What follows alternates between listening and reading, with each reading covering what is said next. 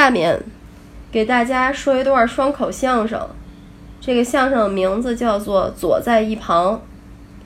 相声的作者就是我本人，我的名字叫吴珊珊，你们管我叫小吴就行。下面开始我们的相声。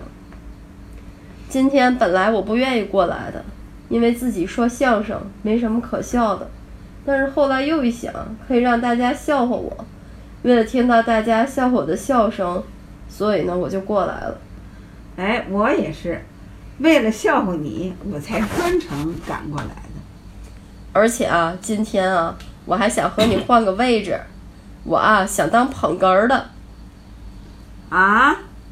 那临时换位置，我也没有准备呀、嗯，我呢想当个捧哏儿的，而让你呢当逗哏儿的。这太突然了，太突然了，临阵换戏，给我来这套，是不是考验我的临时反应能力呢？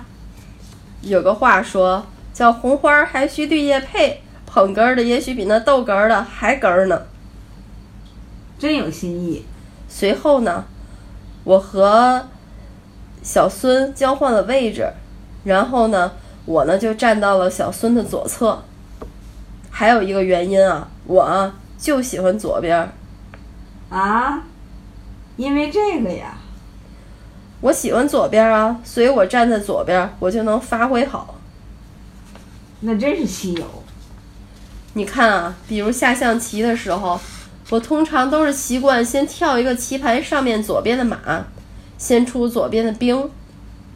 最后呢，你右边的籽儿是不是都被吃了？并不是每次都被吃了，还有左边的棋子来保护呢。可是这是为什么呢？你那么痴迷于左边？我上学的时候，在班上，我那时候被安排的座位就是左边？不是靠墙的最右边儿。那不是左啊，所以说嘛，一上课我听课都听不懂，听不下去的时候，听课听不懂，听不下去的时候啊，我就喜欢往教室左边窗户外面看，里面有小鸟啊在比赛唱歌，有小鸟啊在绿树上荡秋千，这可比讲课要有趣儿多了。我那个时候啊视力不好，做眼睛保健操呢又懒得做，又想保健眼睛，就得经常看窗外的绿树。那还是要看左边儿。嗯，所以啊，从那时候开始起，坐教室右边时间长了，我就留下了一个毛病，练左。这个练猫的、练狗的都有，爱跳舞的、爱滑冰的也有。你这个练练左，啊，是有什么心得？讲讲。后来啊，我就不再满足于光是研究左边的方位了，开始研究了很多关于这个世界的左撇子。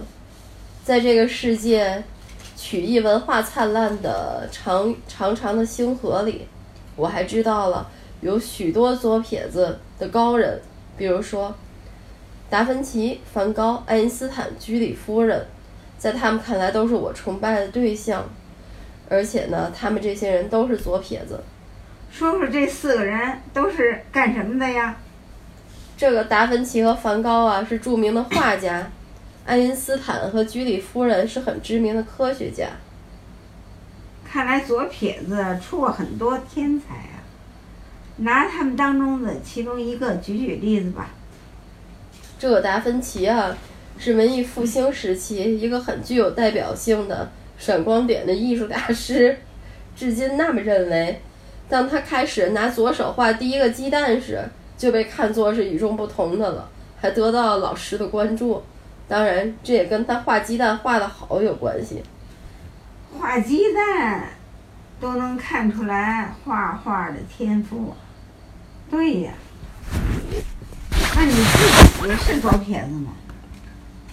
我不是左撇子呀，但是因为我练左呀，所以我经常也想模仿我左撇子。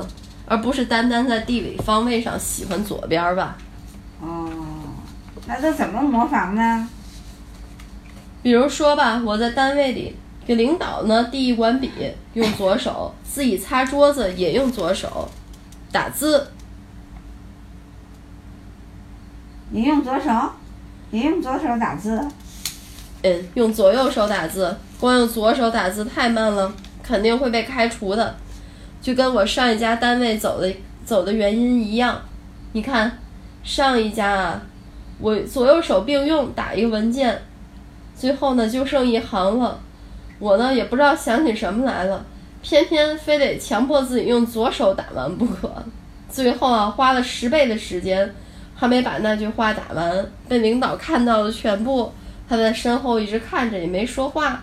突然手伸过来，放在键盘上，对我说：“你不会使两个手打字，我来教你。实在不行，你用左手，我用右手，咱俩一起把这句话的这句话的后半句打完，行不？”然后转天呢，我就被告知开除了。啊，那后来这家呢？你留下来没有？险些。没留下来呀，留下来了，是险些留下来了。那还是没留下来，讲讲。那天我端一杯水的时候，是拿左手端给我们领导的，但是这个左手啊一抖没拿稳，水还是洒在领导身上了，杯子啊就掉在地上。虽然是凉水，杯子呢也是塑料杯子，但我还是被训斥了。转天我就该转正了呀。之前领导这么说过了，也是公司都定下来的，但是我突然上演了这么一出，于是啊，我还是没留下来，因为是转正期结束前一天发生的事，所以说叫险些留下来了。看来还是左手使的不利索，所以以后啊还是要加强锻炼。怎么样，找到师傅没有？没有师傅，但是我确实见过一个使用左手的高人。怎么呢？他打电话用左手，他接电话的速度比我的还快。洗脸刷牙都用左手，人用左手刷牙这么多年，比我牙好得多。弹琴写字儿他也用左手，弹的琴好听不好听，反正别人都觉得好听，我呢无法评价。但是他用左手写的字呢，写的是真的比我好看。而且还用左手跟别人打招呼，用左手跟人说拜拜，用左手系鞋带儿。我从来没有见过他用右手干这些事儿。那真是一个名副其实的左撇子。原因也可以理解，我就没见过他的右手。啊，这个人是个残疾人啊，没有右手。是的，不好意思，但是这个人用左手用的太好了。是我的崇拜的对象，所以光是这一点啊，我就可以向他学习啊。学习了一段时间，成果怎么样啊？那天我自己用左手写了一个字儿，让一个旁边的别的朋友看着。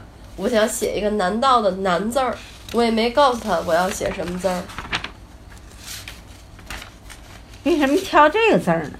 因为笔画多呀。那你写了吗？写了呀，写了五分钟。